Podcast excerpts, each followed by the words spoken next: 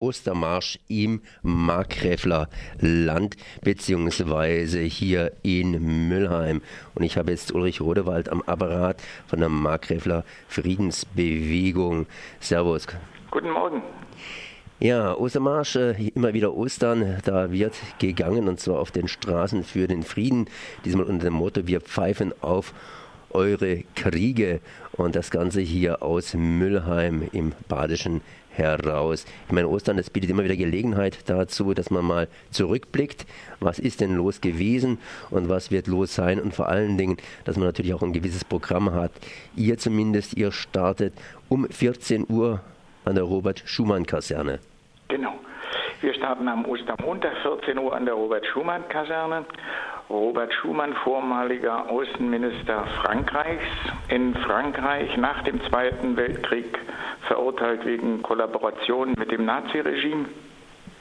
So viel vielleicht was zum Namensgeber, heute dargestellt als europäischer Held. Ähm, so ist das manchmal, wenn man ein bisschen tiefer bohrt, kommt man auf Geschichten, die nicht so ganz zum Bild passen und nicht ganz zum Bild für uns und überhaupt nicht zum Bild Müllheims passt für uns das Bild der deutsch-französischen Brigade, die ja von den Oberen immer gerne als Akt der deutsch-französischen Freundschaft dargestellt wird. Wenn wir uns aber anschauen, was die deutsch-französische Brigade beispielsweise jetzt aktuell in Mali unternimmt, nämlich Krieg zu führen, dann sagen wir, wir pfeifen auf eure Kriege, wir wollen diese Kriege nicht, wir wollen moderne Konfliktlösungen, die ohne kriegerische Auseinandersetzung auskommen. Ich meine, momentan blicken wir ja eher hier irgendwie in die Ukraine, mhm. sprich, äh, das liegt äh, einfach geografisch auch etwas näher, aber dadurch verlieren wir natürlich andere Sachen auch aus dem Blickfeld. Ihr habt vor allen Dingen den Krieg hier in Afrika oder die Kriege in Afrika im Visier. Natürlich ganz speziell hier in Müllheim, weil es sich hier um, um einen Krieg handelt, in dem auch Einheiten der deutsch-französischen Brigade verwickelt sind. Wir haben natürlich auch und, und weisen auch darauf hin, auf die aktuelle Entwicklung in der Auseinandersetzung um die Ukraine, die ja deutlich macht, wie dünn der friedliche Firnis in Europa ist und wie schnell es zu Auseinandersetzungen kommen kann, die möglicherweise in gewaltigen Konflikten äh, enden. Dieses wollen wir natürlich nicht. Wir wollen nicht eine Politik, die äh, schon wie Wilhelm II unselig meinte, am deutschen Wesen soll die Welt genesen. Äh, wir meinen, wir brauchen keine Beteiligung Deutschlands an Kriegen irgendwo in der Welt.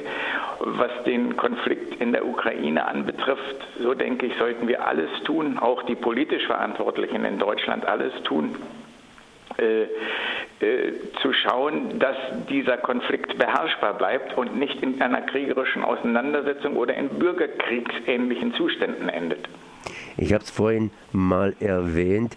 Das heißt, äh, ich kann es auch nochmal ganz schnell erwähnen, ihr habt natürlich nicht nur den Blick auf Müllheim, sondern auch auf Fessenheim. Das heißt, sprich, auch Atomkraft, so friedlich sie genutzt wird, ist gefährlich und hat natürlich kriegerisches Potenzial. Ja, natürlich. Äh, auch das, da zeigt sich, wie, wie, wie nah dann auch ferne Kriege sind. Der Krieg um, in Mali, um Mali, äh, bedeutet natürlich auch Ruhe zu haben um den Niger.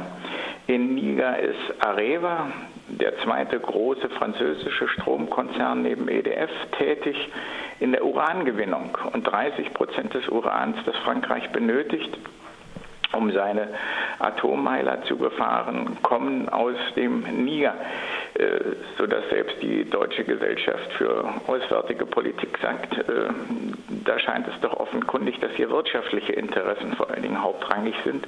Und es zeigt sich deutlich die Verknüpfung von Friedens- und Atom- bzw. Anti-Atom-Politik. Denn Atommeiler schaffen auch das Material für die Force de Frappe, beispielsweise eben für die Atomwaffen Frankreichs. Wenn wir jetzt schon nach hier nach Westen geschaut haben, können wir auch ein bisschen nach Süden schauen, sprich in die Schweiz. Wenn ich an die Schweiz denke, dann denke ich an eine kleine Armee, die natürlich im Ausland steht, schon seit Jahrhunderten, sprich im Vatikanstaat. Aber darüber hinaus rüstet natürlich auch die Schweiz aus, auf. Die wird sich sogenannte oder will sich sogenannte Krippen hier zulegen, sprich ja neue Kampfjets. Habt ihr das auch im Visier oder seid ihr hier eher auf der europäischen Schiene? Wir, wir, wir, haben es im Visier insofern, äh, wir es, es sehen, dass auch die so neutrale Schweiz dabei ist, ihr Aufrüstungsprogramm zu fahren äh, dass wir ebenso unsinnig halten wie Aufrüstung und Rüstung allemal. Ähm, aber wir können von Müllheim natürlich nicht äh, wirklich jetzt Stellung beziehen zu den Problemen auch der Schweiz. Okay, das heißt ganz einfach, was wird am Ostermontag am 21. April 2014 ablaufen? Was wird ablaufen? Wir haben ein Programm zusammengestellt, das hoffentlich vielen gerecht wird. Wir wollen am Tor der Kaserne äh, einen spontanen Ostermarschchor zusammenstellen aus den Teilnehmerinnen. Wir haben einige Liedtexte dabei. Wir werden Reden haben. Wir ziehen dann lautstark pfeifend durch Müllheim um deutlich zu machen, den Regierenden in Deutschland, in der EU, überhaupt in der Welt, wir pfeifen auf eure Kriege, treffen am Marktplatz ein, dort wird sprechen Roger Winterhalter, ehemaliger Bürgermeister aus Lutterbach, das ist ein kleiner Ort bei Mühlhus. Wir werden Gedichte hören, wir haben Musik, Stolz von Baden spielt für uns, wir haben etwas zu essen, wir haben etwas zu trinken und wir hoffen, das Wetter ist uns gnädig.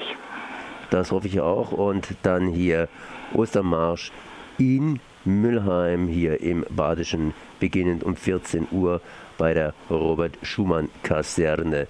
Alles weitere hier unter www.friedensrat.org. Ich danke mal für dieses Gespräch.